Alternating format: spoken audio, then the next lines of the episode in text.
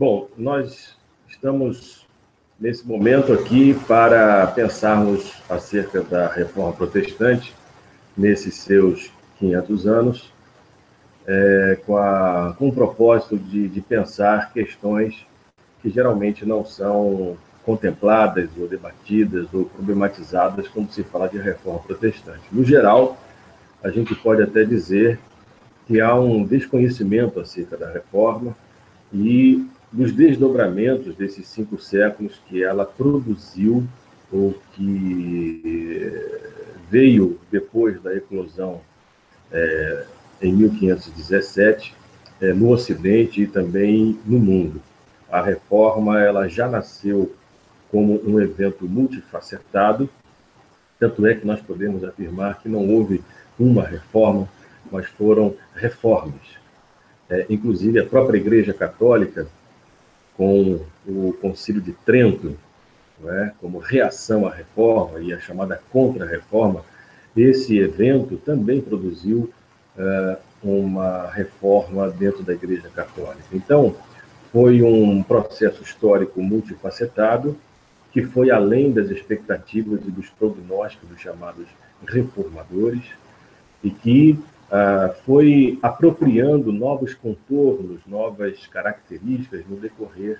desses cinco séculos. Quando nós olhamos para o protestantismo evangélico hoje em geral, no Ocidente e particularmente no Brasil, a gente pode dizer que ele é reformado e ele tem características de eventos e naturezas e processos pós-reformados. Eh, né? Então, a primeira perspectiva que eu quero colocar é que foi uh, o evento da reforma foi um evento plural, um evento dinâmico e que veio a responder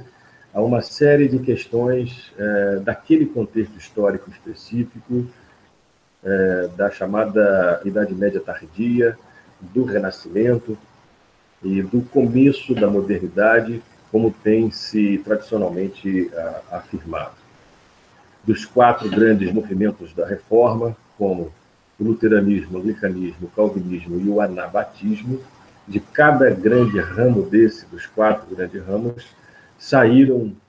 é, inúmeros outros movimentos,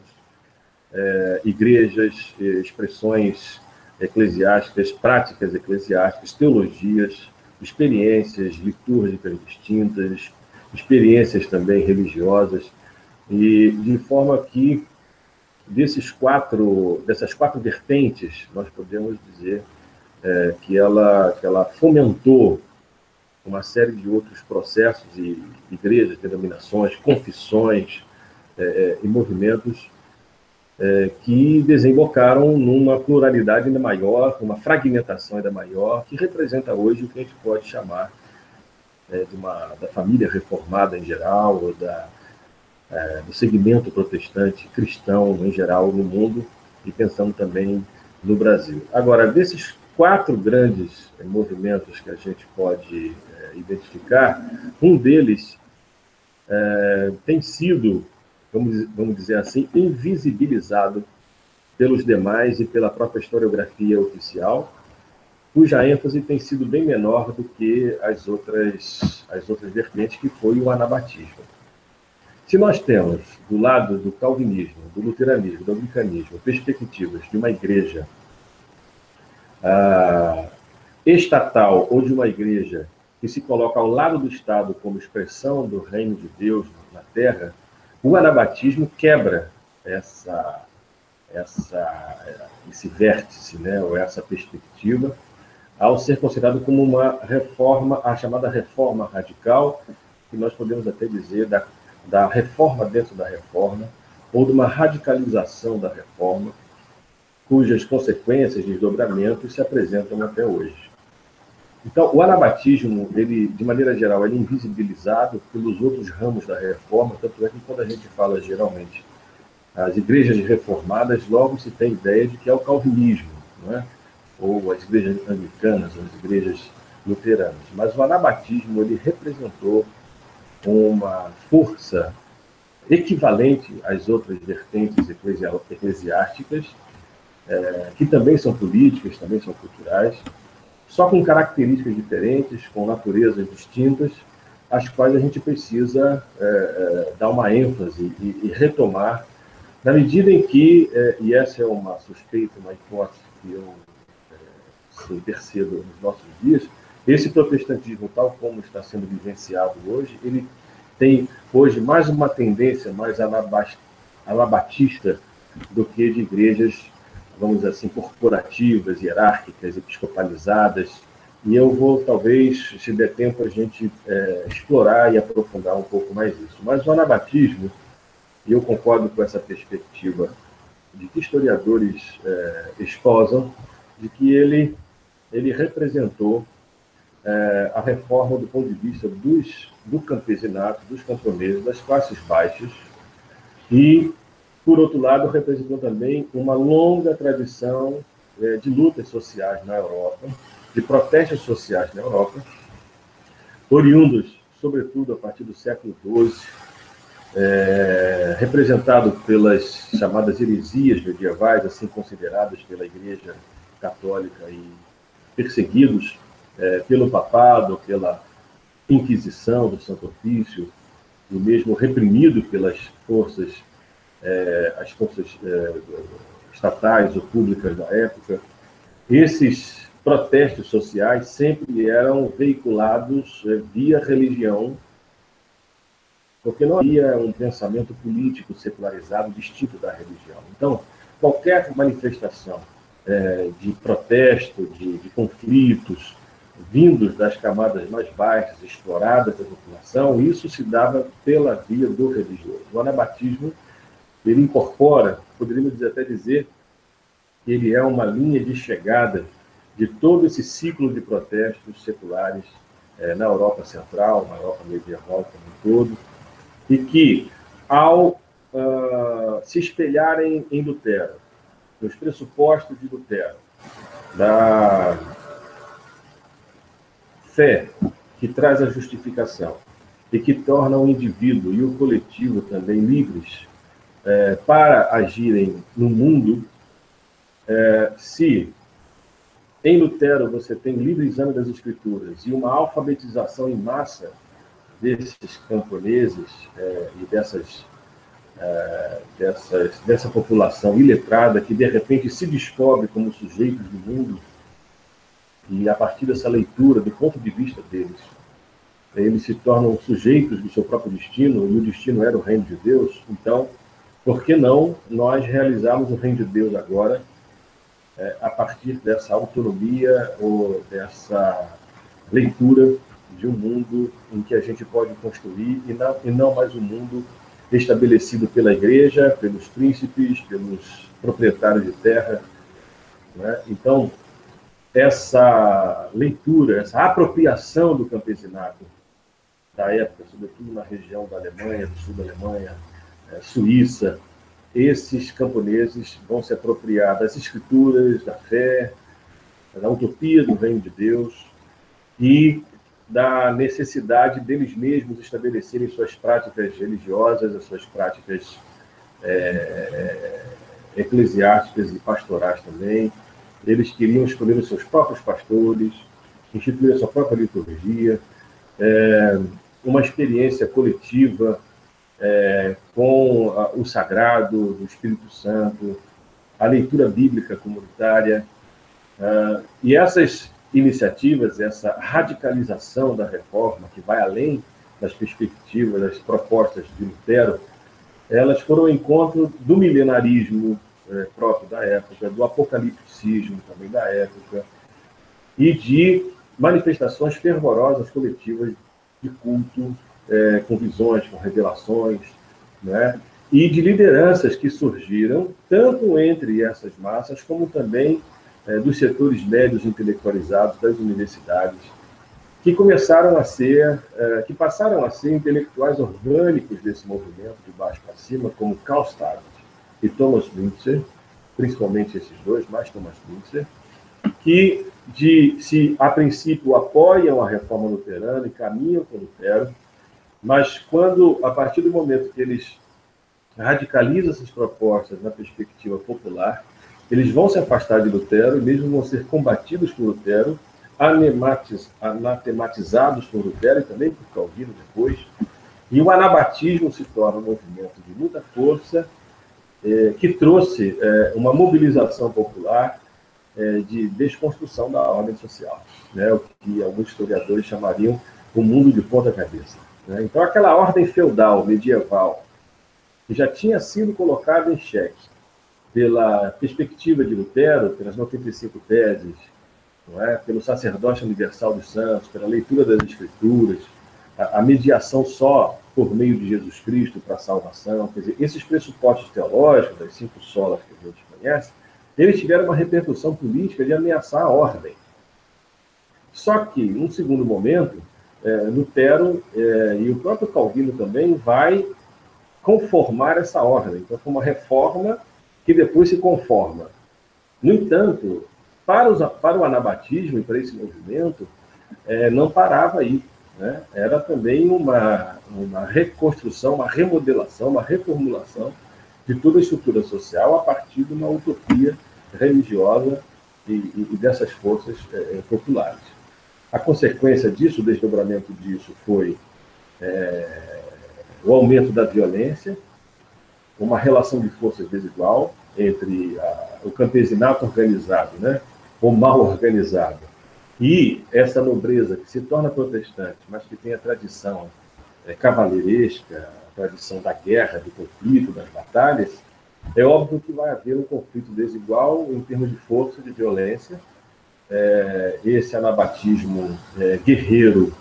né, se mobiliza para enfrentar, a partir da convicção de que essa luta, essa guerra era pelo reino de Deus, então a vitória estava do lado deles. Né? E uh, o fato é que, sob a anuência de Martinho Lutero, uh, houve um massacre uh, com uma projeção de cerca de 100 mil anabatistas mortos nesse contexto e, e nesse conflito. Então, se por um lado a reforma ela ameaça a ordem medieval, assimila os pressupostos do humanismo que já trazia no seu bojo também, no nível, no âmbito das ideias, é, o questionamento dessa ordem. Essa reforma ela vai também se conformar é, não somente com é, aquela sociedade hierárquica, mas também com um novo mundo que está nascendo da modernidade, do capitalismo, da ascensão da burguesia. E o anabatismo foi por outra vertente, por outra perspectiva, é, de radicalização e que sofre uma derrota, uma derrota física, uma derrota pela via da violência, uma batalha sangrenta, desigual e legitimada, de uma violência legitimada até pelos reformadores. É? E a pergunta é, que fica é o que aconteceu com esse anabatismo posteriormente? Né? A gente sabe que a, as, os outros três ramos da reforma, eles é, caminharam para as guerras religiosas, que foi um né, depois da morte de Lutero, depois de Trento, nas tentativas até de alguns protestantes de tentarem o retorno para a Igreja Católica, ou re, é, é uma reconciliação antes de Trento, mas a consequência, o desdobramento foi de uma, das guerras religiosas que é, foram, foram um embate ao mesmo tempo é, bélico e ao mesmo tempo teológico das ideias, das confissões, das ortodoxias, né? e que nesse período a Europa em guerra, protestantes contra católicos, protestantes contra protestantes, católicos contra católicos, e esse cristianismo eh, esfacelado e em guerra, ele mostrou para a, o mundo que estava ainda por se mostrar da modernidade que a religião não tinha mais lugar na ordenação do público, é, na ordenação é, do Estado, do direito. E o que se tem a partir da paz de Westfália, é, da superficial paz de Westfália, a tentativa, então, é, desse, dessas, desses impérios, ou dessas, dessas monarquias em formação, a França, a Holanda, a Espanha, é, mesmo Portugal, mas principalmente na Alemanha e na Inglaterra, que Inglaterra, que também passa no século XVII, um século revolucionário de conflitos, a, a, a, esse, esse, essas monarquias com seus intelectuais né, vão pensar o político, o Estado, o direito, sem a matriz da religião, na medida em que a religião é, decepcionou, frustrou e fracassou na construção de uma ordem, é, uma ordem pública, não é? com uma totalidade, e aquela cristandade, tal como se concebia no período do medievo, ela sai fracionada, enfraquecida e sem a força é, de colocar ainda uma ordem, uma ordem social pública é, que fosse hegemônica. É claro que a religião, a Igreja Católica, as igrejas nacionais que vão surgir, do ponto de vista né, político do Estado, a Inglaterra anglicana, né, a Alemanha luterana, os países escandinavos também é, luteranos, é, essas, essas nações elas vão é, conformar a, os pressupostos é, é, protestantes com uma ordem pública, mas com a ideia de um Estado, um Estado laicizado, de uma república, né? embora as sobrevivências ainda de longa duração das estruturas sociais, econômicas ainda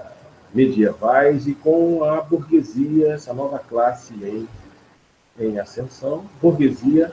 esta que vai assimilar muito mais o pensamento calvinista, é? e como diria um certo é, pensador, o que Calvino foi para a burguesia, né? Marx foi para as classes operárias, as classes camponesas, as massas, é, esse pensamento calvinista vai servir para a legitimação do trabalho, do lucro, da vocação, dentro de uma ordem que se torna cada vez mais capitalista ou capitalizada, e essa análise é, é, é Max Weber quem vai fazer. Essas, essas monarquias, esses estados nacionais protestantes, vão ter a religião como um suporte agora da ação do Estado e do capital, que tem uma certa autonomia, e que não mais houve unicamente a matriz religiosa teológica é, com relação às suas decisões. Né? Então, a, a, teologia, embora muito forte nas universidades, na educação, é, nos institutos teológicos, é, nas igrejas, mas essa teologia está sendo superada por uma ordem laica é, iluminista, é, uma ordem secularizante. secularizante né? Então, ah, esse protestantismo ele começa a se conformar com esta modernidade, ele também nutre essa modernidade com seu racionalismo. É, o pensamento, a teologia protestante reformada, ela tem é, elementos que são secularizantes também, é, e essa modernidade vai se valer é, do protestantismo reformado. Esse racionalismo, essas ortodoxias, as denominações com as suas confissões, os grandes conflitos teológicos, arminianos é, contra calvinistas, o conflito, o debate sobre predestinação, o movimento puritano, os avivamentos, né, o pietismo, que também é um outro movimento importante que atravessa todos os ramos do protestantismo, todas as suas expressões eclesiásticas, é, esse, essas expressões do protestantismo vão é, demonstrar a pluralidade desse campo protestante que continua, né, das apropriações a partir de cada contexto que, que, que vai acontecendo. Mas o que é importante a gente dizer acerca da, da né, desses desdobramentos é que esse essa reforma protestante ela toma forma do mundo moderno alimenta o mundo moderno. E aquele anabatismo que foi né, é, violentamente é, reprimido, não é, e, e com um massacre, ele, ele tem novas é, configurações é, nessa Europa é, e com consequências, inclusive, para as Américas também. Esse anabatismo ele, é, ele se torna diaspórico, né, ele se dispersa, ele refaz a sua lógica e a sua, a sua teologia até. Ele, por um lado, reafirma a necessidade da autonomia da, das comunidades, das igrejas, do, do, novo batismo, ou seja, de negar o batismo. E essa foi uma, uma, decisão teológica e política de negar o batismo da Igreja Católica, mesmo da Igreja Luterana e de outras igrejas, para o rebatismo, uma nova forma de batismo. Né? Esse anabatismo ele se dispersa, se fragmenta, e vários outros, vários movimentos vão surgir como desdobramentos diretos ou indiretos desse anabatismo, como igrejas separatistas, as igrejas independentes, os quakers, os congregacionalistas, os batistas, os menonitas, né? igrejas com uma configuração popular, de setores médios, pequenos da sociedade, igrejas locais, igrejas é, autônomas que escolhem o seu próprio pastor, que tem a sua própria teologia, uma liturgia simplificada, sem os paramentos. Esse movimento separatista vai conflitar com as igrejas oficiais, é, esse separatismo é, vai projetar uma, uma outra ordem política, é, e isso está muito bem desenhado lá na Inglaterra do século XVII, em que propostas é, alternativas ao anglicanismo, à igreja hierárquica, episcopalizada, à igreja oficial, à igreja ligada ao Estado, esses movimentos vão radicalizar pela separação do Estado, da igreja com o Estado, de que a igreja local é a única expressão visível e verdadeira da igreja, não é? Não existe igreja invisível, só, igreja, só existe a igreja visível com os é, santos, né? com os, os crentes reunidos e conscientes dos que estão fazendo. Quer dizer, é o sacerdócio universal dos santos levado a, a um outro patamar adiante e com potencial é, revolucionário e de questionamento da ordem, e nós vamos ter na Inglaterra um novo ciclo de perseguição é, e de embate a essas comunidades separatistas, a essas comunidades é, independentes. Exemplo disso são os Quakers, por exemplo, que se recusavam a tirar o chapéu na rua ou em qualquer outro ambiente para quando um nobre, um, representante é, dos lordes ingleses passasse é, no espaço público, eles começaram a, a rejeitar qualquer é, reverência não é, a, a esses representantes da nobreza. Como quer dizer, estão dizendo, nós não aceitamos a sociedade hierárquica e a sociedade de ordens, porque Deus igualou a todo mundo, todos são iguais diante de Deus. Né? Há aí também, um, a gente pode dizer, um germe da democracia, um germe da, daquilo que viria a ser uma democracia, no sentido de uma, um igualitarismo radical, pelo menos no âmbito local, sendo praticado de homens e mulheres, eh, não havendo, havendo um nivelamento né, dessas, dessa, dessa prática com muitas dificuldades, mas questionando a sociedade hierárquica a partir de uma leitura bíblica eh, desses contextos, dessas populações, desses segmentos da sociedade, e Quakers que começaram a ameaçar essa ordem, é? e que se levantavam no meio da homilia do pastor, do bispo anglicano, e começavam a questionar a, a pregação e, e, a teologia. Né? Há que se falar também de que muitos grupos presbiterianos, com uma proposta mais parlamentarista e republicana, eh, tiveram um embate muito grande com a igreja anglicana e mesmo com a igreja católica, sendo também perseguidos. Mas a perseguição maior foi se voltou a esses grupos, esses grupos minoritários, dispersos, mas muito mobilizados politicamente, mesclados com o presbiterianismo, é, com o calvinismo enquanto uma plataforma política é, de luta, e a perseguição gerou também novas dispersões, novas diásporas, né? É, e a principal delas, delas foi a ida em 1620 de grupos é, independentes, congregacionalistas para a Nova Inglaterra, dando origem a uma sociedade que viria dar é, nos Estados Unidos. Então, esse, esse, essa vertente anabatista né, e da pulverização dessas comunidades ainda é, é, muito pouco historiada e muito pouco conhecida aqui no Brasil. Né, muito pouco é, divulgada e quando se fala em anabatismo, sempre se tem a ideia de, de radicalismo, de intolerância, quando, pelo contrário, eram propugnadores de, da liberdade, do respeito. Nós não podemos, por exemplo, ignorar a experiência moraviana, não é?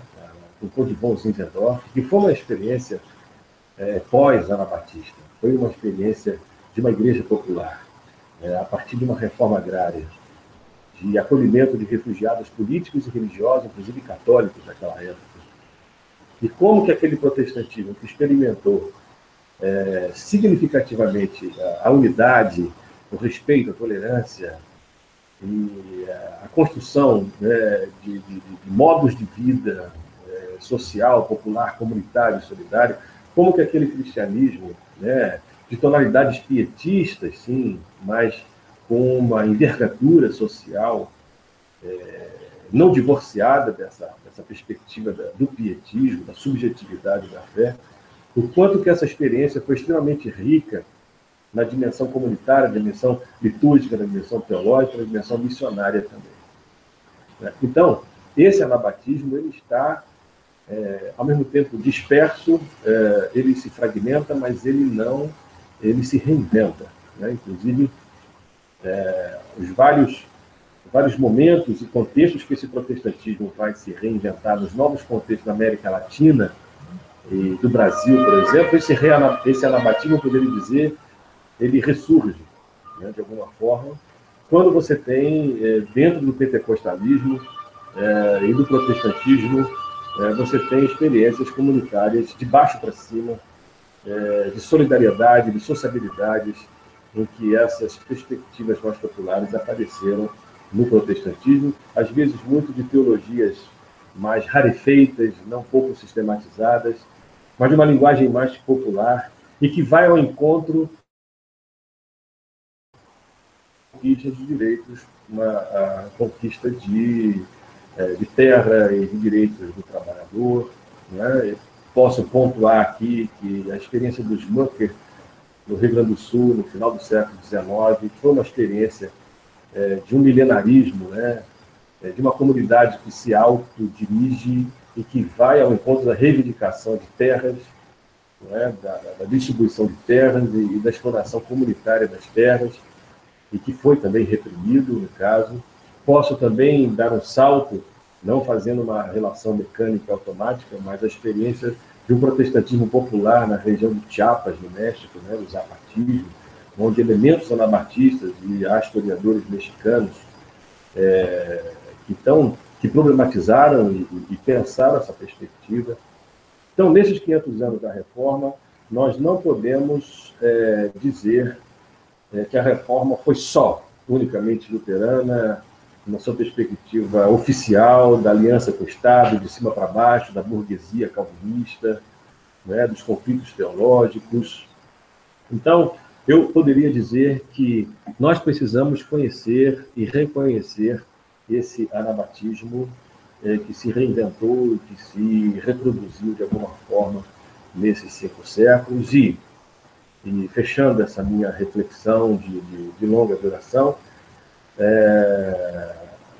as tendências que a gente está vendo hoje no campo religioso brasileiro,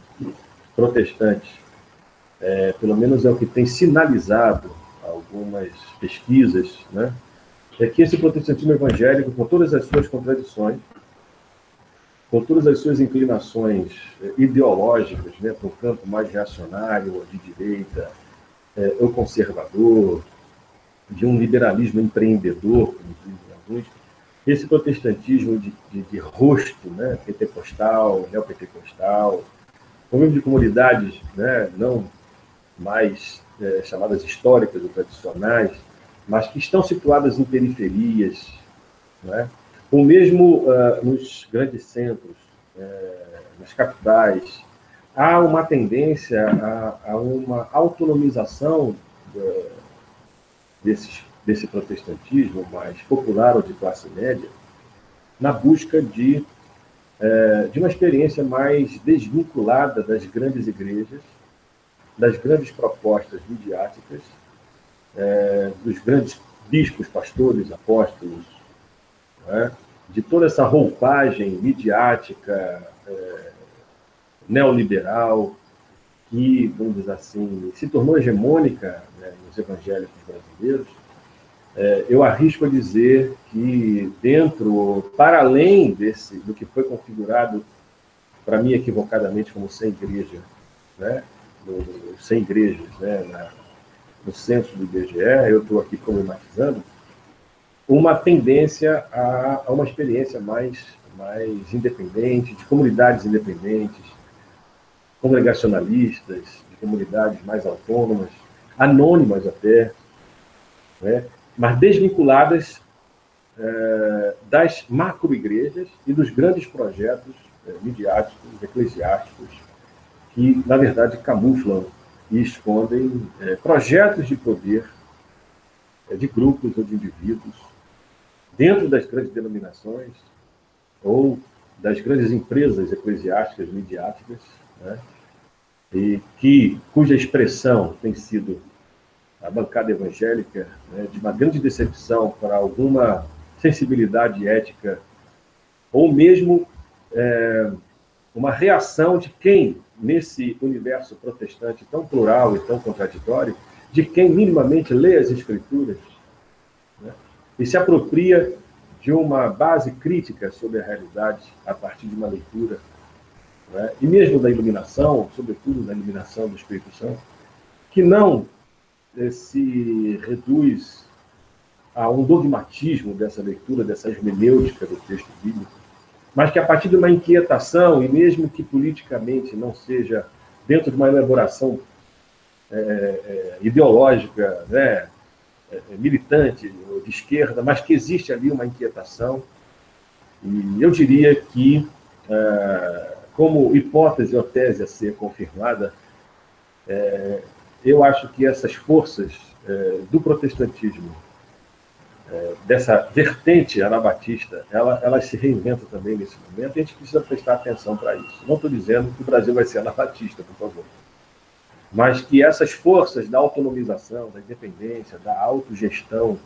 é, de grupos, né, de igrejas, do anonimato, das escolhas livres, né, e também de uma mobilização em torno é, de direitos políticos, direitos humanos, né, é, eu diria que essa poderia ser uma das tendências e uma das, é, uma das trajetórias dessa igreja que é, parece que é outra. Né? Quando a gente vê o que são os evangélicos hoje, parece que é uma outra igreja, que essa igreja está vendida, que essa igreja está é, engolida pelo fundamentalismo neopuritano e pelos discursos de direita, mas nós vemos, não somente no campo progressista, mesmo em expressões pontuais, né, pulverizadas, de comunidades locais, de lideranças locais, nós vemos esse potencial protestante, esse potencial protestante, do espírito protestante, do princípio protestante, que o anabatismo soube é, inicialmente é, levar adiante, e de alguma forma isso foi conservado, reproduzido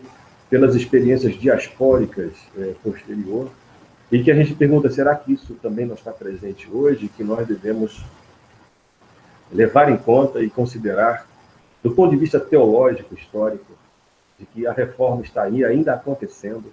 a reforma não acabou o seu projeto, porque uma igreja reformada está sempre se reformando, e esse projeto anabatista ainda precisa ser é, retomado, repensado, historiado e teologizado. Eu fico por aqui agradecendo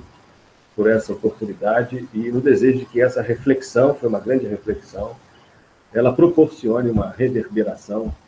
é, de novas temáticas e de novas questões para um mundo que precisa de tolerância, é, precisa de respeito e que tem uma pauta tão complexa diante, é, uma pauta de reação a essa inclinação tão conservadora que nós estamos vendo hoje. Muito obrigado.